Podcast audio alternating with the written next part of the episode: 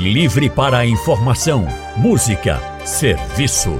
Rádio Livre para você. O consultório do Rádio Livre. Faça a sua consulta pelo telefone 3421 3148.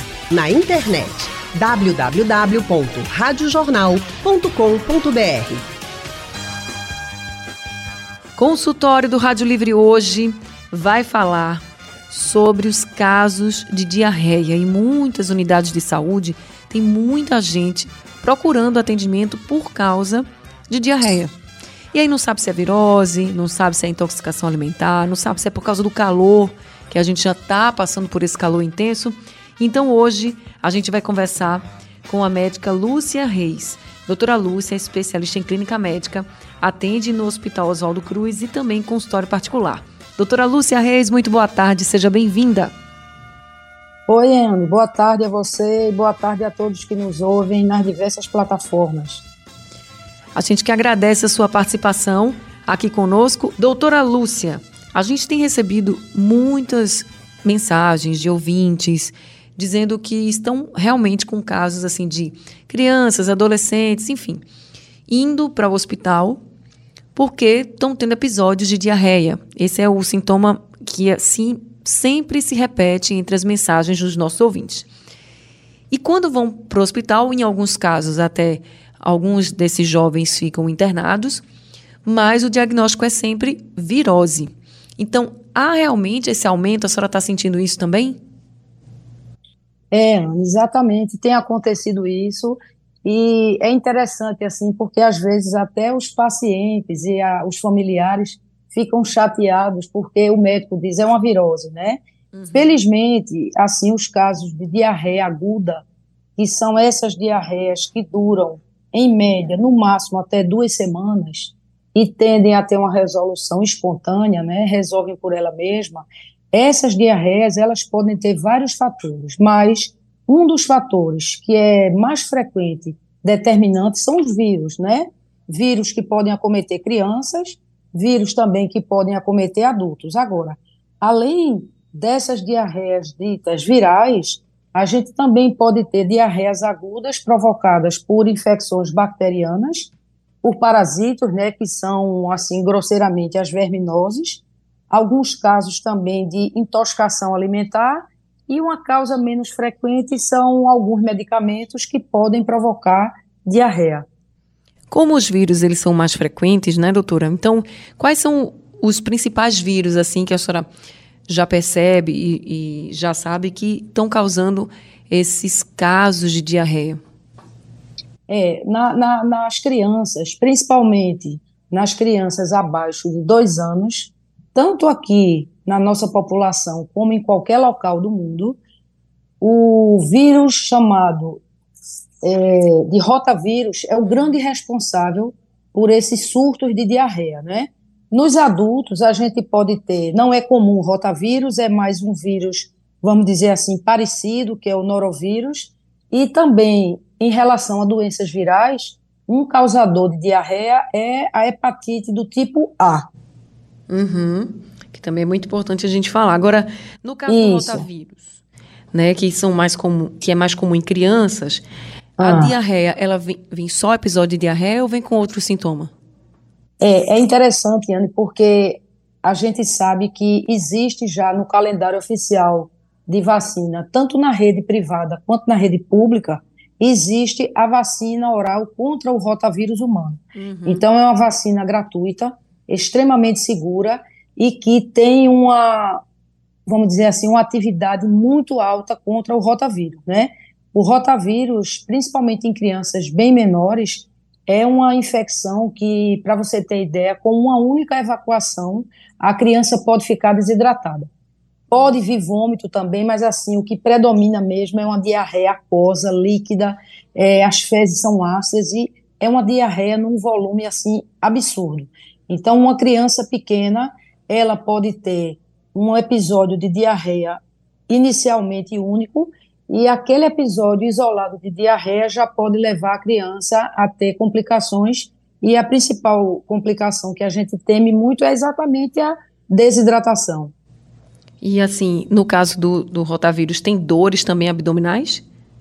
Pode ter dor abdominal. A criança, por exemplo, mais novinha, ela tem assim, pode ficar apática, pode ficar irritadiça uhum. e muitas vezes ela fica assim letástica, fica aquela criança molinha, porque a gente é, ela tem uma perda de líquido e do que a gente chama de eletrólito, de sódio, potássio, de cloro. Uhum. Mas assim, no rotavírus, o fator mais presente realmente que chama muito atenção é a diarreia.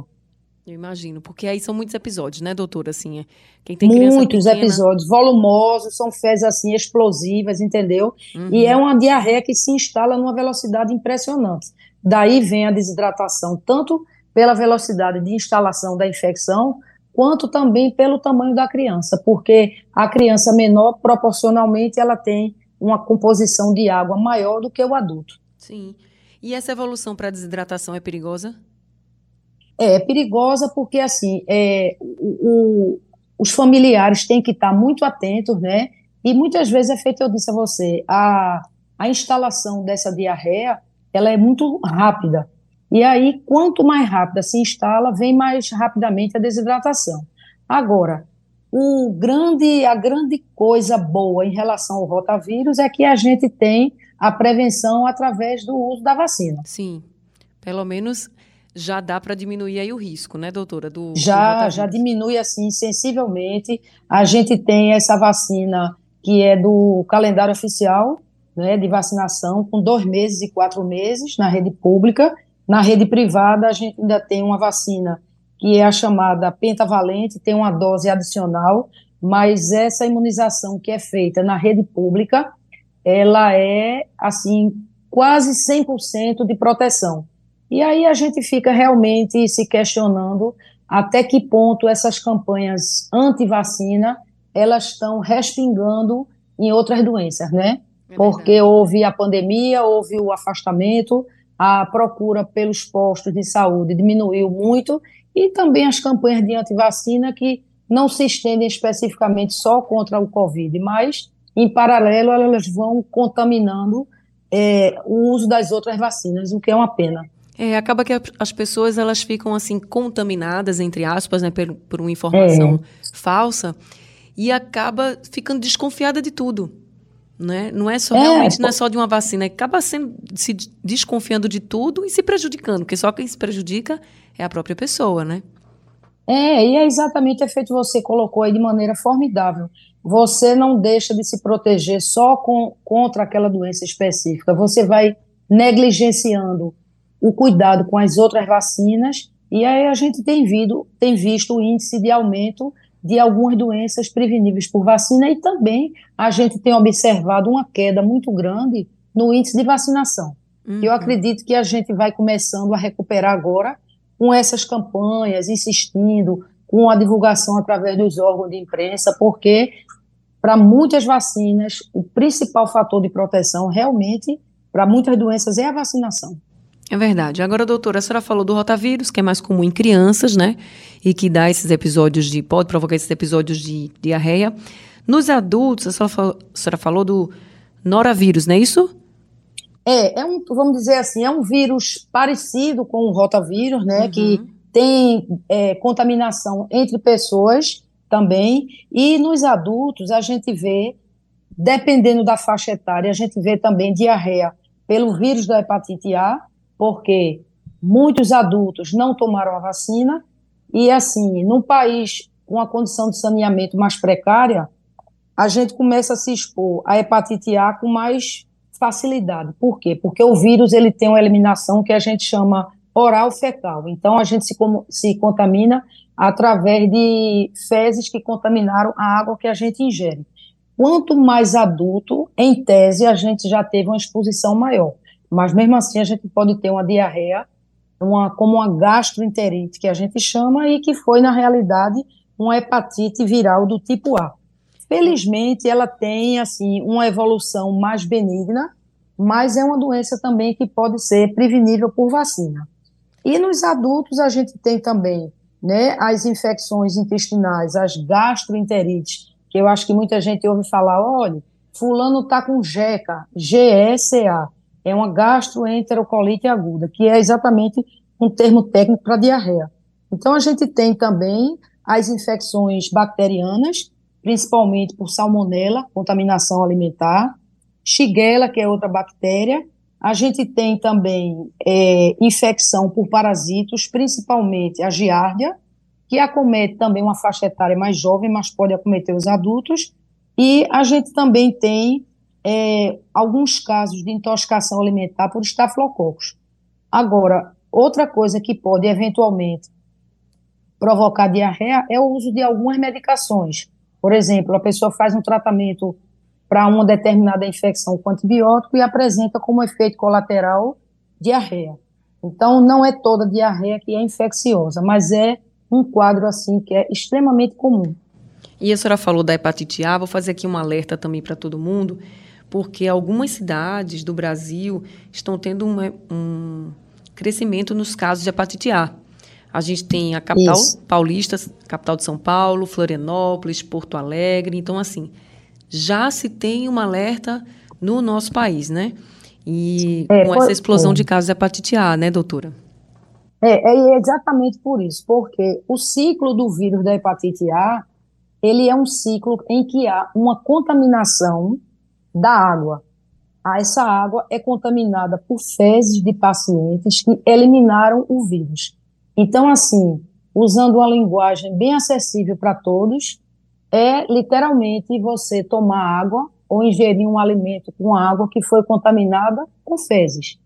E então o que é que acontece? Nesse período agora, por exemplo, no Rio Grande do Sul, em áreas de São Paulo, quando acontece aqui períodos de cheia, de enchente, aí a gente sabe que há um aumento desses casos exatamente pela contaminação, pelo comprometimento do sistema de saneamento básico, que muitas vezes já é precário e aí se acentua mais com esse, esse período de enchentes.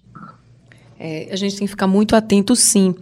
E com relação a o que a gente está falando hoje de diarreia é um dos sintomas de uma virose, por exemplo, né? Porque a gente já colocou aqui alguns vírus, tem hepatite A também, que pode dar diarreia, hum. mas esse é apenas um dos sintomas, né, doutora? Quando a gente, doutora, quando a gente fala de virose, podem ter outros sintomas também associados. É, é assim, no caso do rotavírus em especial, é, você tem muito mais manifestação realmente de diarreia. Mas existem vírus também que têm, como a gente diz, é como se ele tivesse um ciclo também no aparelho digestivo. Então você tem um pouquinho de febre, moleza, dor no corpo, e pode ter vômito, ter náusea, e vem a diarreia. Agora, normalmente, as infecções bacterianas, as gastroenterites, as diarreias, vamos dizer assim, por bactéria, são diarreias que têm um componente febril muito alto. Então, normalmente, o paciente tem febre alta, calafrios, muitos pacientes têm vômito alimentar, muita cólica abdominal e diarreia. Esses sinais já servem até para diferenciar ou na cabeça do médico, assim, quando está avaliando ali que chega o paciente, já chega para diferenciar e dizer, oh, isso aqui está mais com cara de infecção bacteriana do que de tipo, uma virose pelo rotavírus, por exemplo. É assim? É a, gente, é, é, é, a gente já vai, assim, tendo essa percepção, né? Por exemplo, a faixa etária passou de criança, criança dois, três, quatro anos maior, a gente já sabe que a probabilidade de rotavírus diminui. Não é uma possibilidade é, zerada, mas já diminui muito, né? E aí também a gente colhe com os familiares ou, ou com o próprio paciente é, recentemente quais foram os hábitos dele, né? Se eventualmente chega um grupo familiar, duas, três, quatro pessoas ou de amigos que comeram uma alimentação comum, você já pensa mais que é um quadro bacteriano. E se for um quadro isolado, se houve algum, por exemplo, feito agora você falou na hepatite A, a pessoa vem de uma região de enchente. Então, essas coisas já vão dando um norte para o um médico ter aquela ideia. E aí, assim, felizmente, na grande maioria dos casos, você não precisa de um arsenal de diagnóstico muito grande.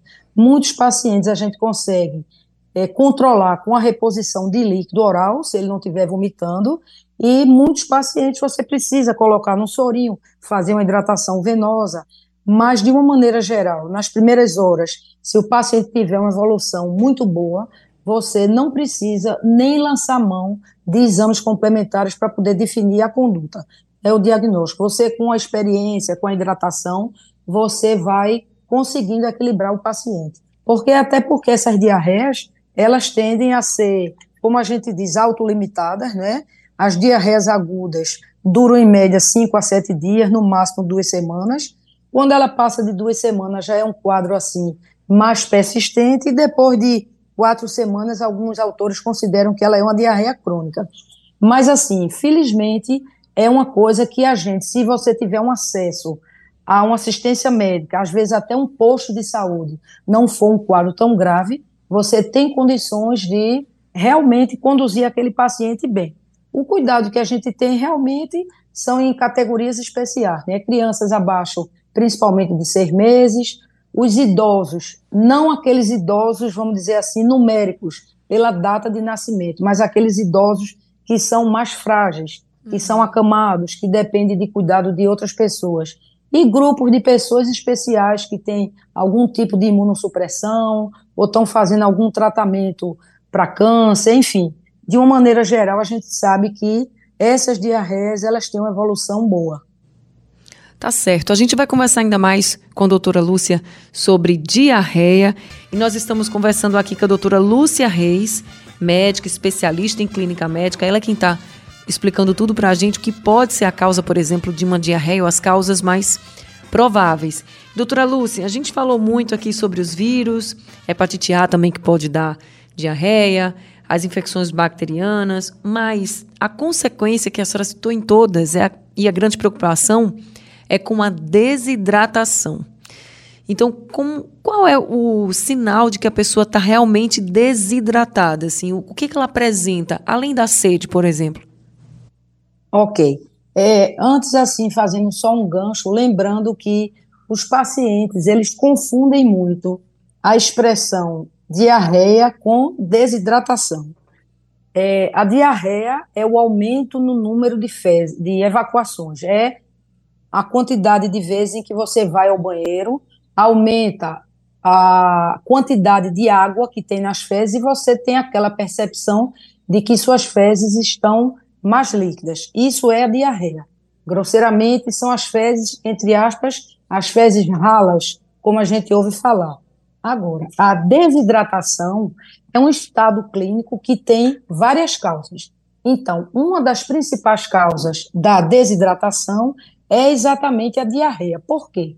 Porque a gente tem uma composição do corpo em grande quantidade de água. Para você ter ideia, por exemplo, o sangue, que é, é líquido, praticamente 80 a 90% do sangue, ele tem uma composição líquida.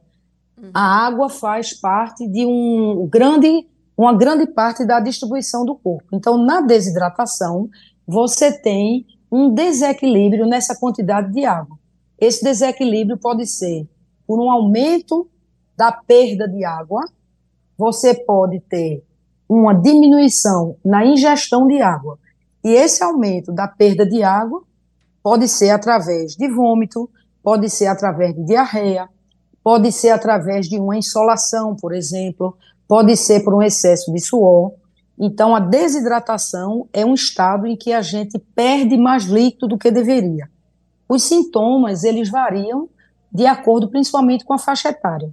É, normalmente, quando um adulto jovem, uma pessoa saudável, ela, quando ela sente sede, ela já tem um certo grau de desidratação. Agora, nos extremos, crianças abaixo de dois anos e particularmente abaixo de seis meses, idosos que são dependentes de cuidados, você pode muitas vezes não ter uma percepção tão nítida de início. Uma criança, ela pode ficar um pouquinho mole, aquele choro frágil, ela ficar, ao contrário, irritada, e a gente percebe na criança a boquinha, aqueles lábios secos, querendo ficar rachado. A criança que ainda é novinha, você percebe os olhos, dependendo do grau de desidratação, os olhos ficam mais fundos, aquele olhar sem brilho. O idoso, a gente também percebe isso, e é importantíssimo que muitas vezes no idoso, a gente percebe, às vezes, uma alteração do nível de consciência. O idoso se torna confuso, se torna irrequieto, e até porque o idoso, de uma maneira geral, ele não tem o hábito de pedir água, ele sente menos sede. Então, é muito importante a gente observar esse comportamento. E uma coisa assim que eu acho espetacular de você observar, tanto na criança quanto no idoso, é a quantidade de urina. Então você pega um bebezinho, a mãe sabe que aquele bebê, por exemplo, ela troca duas fraldinhas de manhã, duas de tarde e uma à noite. E aí, quando ela vai trocar a fralda, a fralda está muito leve, porque a fralda do xixi pesado é aquela fraldinha pesada. Uhum. Então a mãezinha, quando vai ali, né, aquela fralda ela tá leve, ela tá com a coloração muito transparente, e aí você percebe que a criança está urinando menos. O adulto e o idoso, a gente percebe, a primeira urina da manhã normalmente é aquela urina mais concentrada, mais escura, mas ao longo do dia, aquela urina ela tem que estar tá com a coloração mais clara. Então é importante a gente contar quantas vezes, por exemplo, a gente faz xixi. E a partir daí você já vai ter uma noção, juntando com outros sinais. Ô, doutora, quando está, por exemplo, nessa confusão mental que a senhora citou, né? Hum, de um idoso que hum. pode ter essa confusão mental, enfim. Quando hum. chega num quadro desse, a gente pode dizer que essa desidratação pode estar mais severa? Certamente, não? né? Certamente. O idoso, assim, ele, ele já vive, vamos dizer assim, num limite, né? Então, a gente sabe que, junto com a desidratação do idoso, é, vem também a alteração do que a gente chama de eletrólitos. O sódio é um eletrólito importante, é um microelemento, e aí o sódio, se esse sódio estiver muito baixo, ele pode levar a confusão mental, né? O idoso, ele também ele pode estar confuso por outro motivo, por exemplo, ele pode estar confuso porque ele está com um quadro de infecção urinária, mas se o idoso tem muita perda de líquido, muita diarreia, aquela boca mais seca, esse idoso precisa ser avaliado a nível hospitalar. É, a gente precisa ficar muito atento, tá, gente? A todos os sinais e todos os sintomas que a doutora está falando aqui, porque a desidratação é algo muito sério e que a gente precisa cuidar. Mas o que fazer quando você está tendo episódio de diarreia? Como você pode tratar? Nós estamos conversando com a doutora Lúcia, ela é médica, especialista em clínica médica aqui com a gente. Doutora Lúcia, para quem está nos ouvindo agora, e a gente já falou muito sobre diarreia, as causas, a gente já falou sobre desidratação, mas tem alguém que pode estar tá passando por esse momento agora, né? Está tendo esses episódios. O que a senhora recomendaria para quem está nos ouvindo e está passando por isso? A coisa, a primeira coisa, Anne, que eu acho assim fundamental é que a pessoa não tome nenhuma medicação para prender as fezes para diminuir essa diarreia. Se a diarreia está acontecendo, é porque tem alguma coisa que está provocando isso. Então, a primeira coisa é não tomar nenhum tipo de medicação para prender as fezes. O segundo passo é você tentar repor com líquidos aquilo que você está perdendo. Quando a pessoa não tem vômitos, isso se torna mais fácil. Por quê? Porque você vai ingerindo líquido em pequenas quantidades e com frequência. Não adianta você tomar um copo d'água muito grande e aí você vai se sentir nauseado. Tomar em pequenas quantidades e com frequência e ver a aceitação.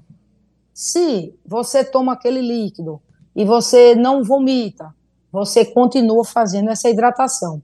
Essa hidratação oral que a gente chama, ela pode ser feita em casa com água, uma parte de água.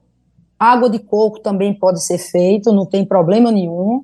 É, a gente às vezes orienta que coloque, por exemplo, umas gotinhas de limão na água para ela se tornar mais palatável uhum. e evitar líquidos assim que a gente sabe que soltam mais o intestino. Então, se você tem uma sensibilidade com leite, você diminui um pouco a ingestão de leite e faz uma dieta um pouco que a gente chama mais constipante. Evita alimentos que soltem o intestino. Agora, quando você começa a oferecer líquido a pessoa pode vomitar uma vez, duas vezes, vomitou mais de duas ou três vezes, possivelmente ela não vai aceitar essa hidratação oral.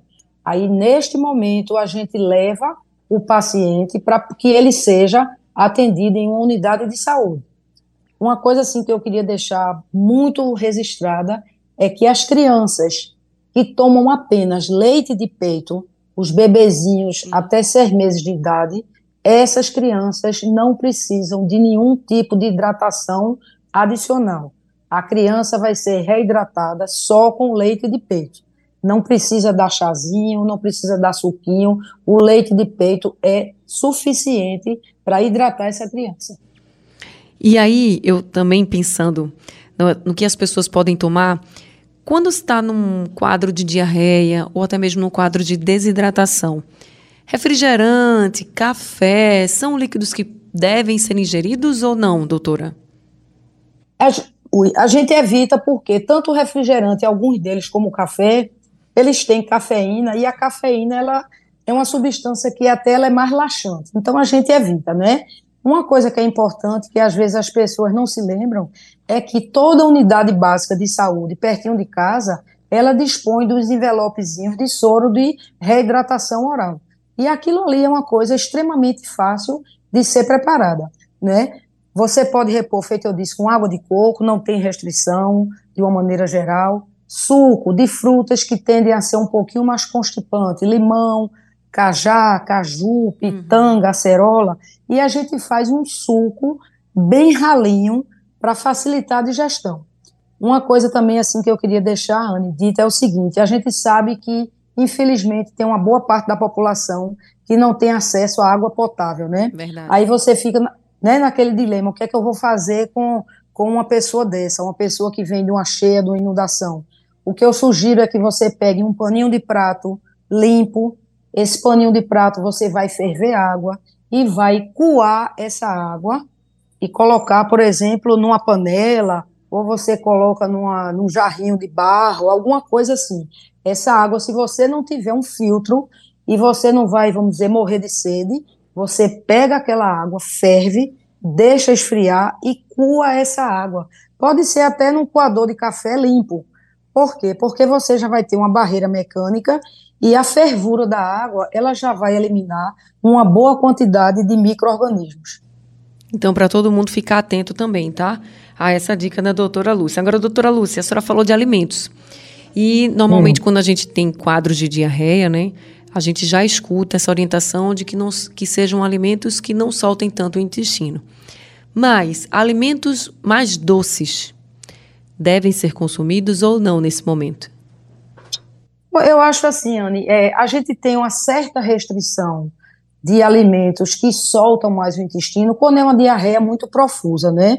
Não precisa você fazer uma dieta baseada em doce e também você não deve exagerar no doce para não prolongar a diarreia e muitas vezes a comida doce ela vem associada a outros ingredientes que tornam a digestão mais lenta. Então, assim, não teria uma restrição de doce, uhum. mas também não teria né, uma prescrição de doce. O que a gente respeita muito é a aceitação do paciente para os alimentos sólidos, por quê? Porque quando a pessoa está nauseada, não quer aceitar aquela alimentação, é um recado que teu organismo está dando. Opa, não bote nada aqui, que aqui não vai passar. Você sente aquela necessidade de líquido. E aí, à medida que você vai aceitando melhor, você vai reintroduzindo comidas mais leves, de digestão mais fácil, menos gordura, menos fritura, até porque elas têm uma digestão mais fácil. E aí você vai se recuperando rapidamente. Uma coisa que eu lembrei agora que a gente pode fazer também, principalmente para criança, é o picolé de frutas, né? Porque é uma coisa assim mais lúdica e mais palatável. E naquele picolézinho, naquele suquinho de frutas, você já vai conseguindo repor um certo grau de líquido. Importante que ela não vomite, porque aí ela vai tentar equilibrar o que ela está ingerindo com o que ela está perdendo. E se começar a vomitar, tem que procurar atendimento médico mesmo, né? Assim, não, não pode é, esperar, é, né? É, pois é. A gente, assim, vômito, eu não gosto muito de medicar em casa, não é uma, é uma coisa muito segura. Mas, assim, uhum. você vomitou uma vez, daqui a uma hora, duas horas, você vomitou de novo, e você eliminou aquele conteúdo do alimento e está se sentindo bem aceitou a alimentação, não tem problema nenhum. É o que a gente chama de dieta de prova. Você vai testando. Agora, você vomitou já duas vezes. Aquele terceiro vômito já vem aquele líquido amarelado ou esverdeado, que já é da bile. Então, assim, já não tem mais o que vomitar. Então, você tem que ir para o hospital, não só para avaliar a necessidade de reidratar com, com soro, mas também a gente tem que inibir esse reflexo do vômito, porque senão ele vai ficar perpetuando a desidratação. E agora, doutora, que a gente está nesse tempo mais quente, esse clima mais quente vai esquentando mais ainda, né? Porque daqui a pouco a gente chega no verão mesmo. Eu acho que vale sempre o alerta e a recomendação de ingerir mais líquidos, né? Para a gente não ter tanto problema e tomar cuidado com a alimentação, né?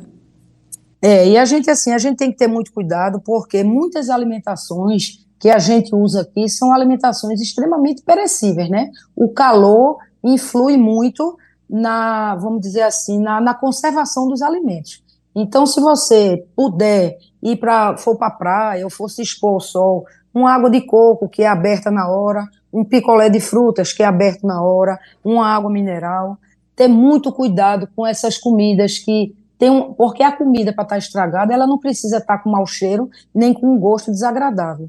Então, procurar sempre a gente vê hoje em dia as pessoas portando sua garrafinha e levando água, né? Então tem que ter muito cuidado, principalmente com as crianças e os idosos.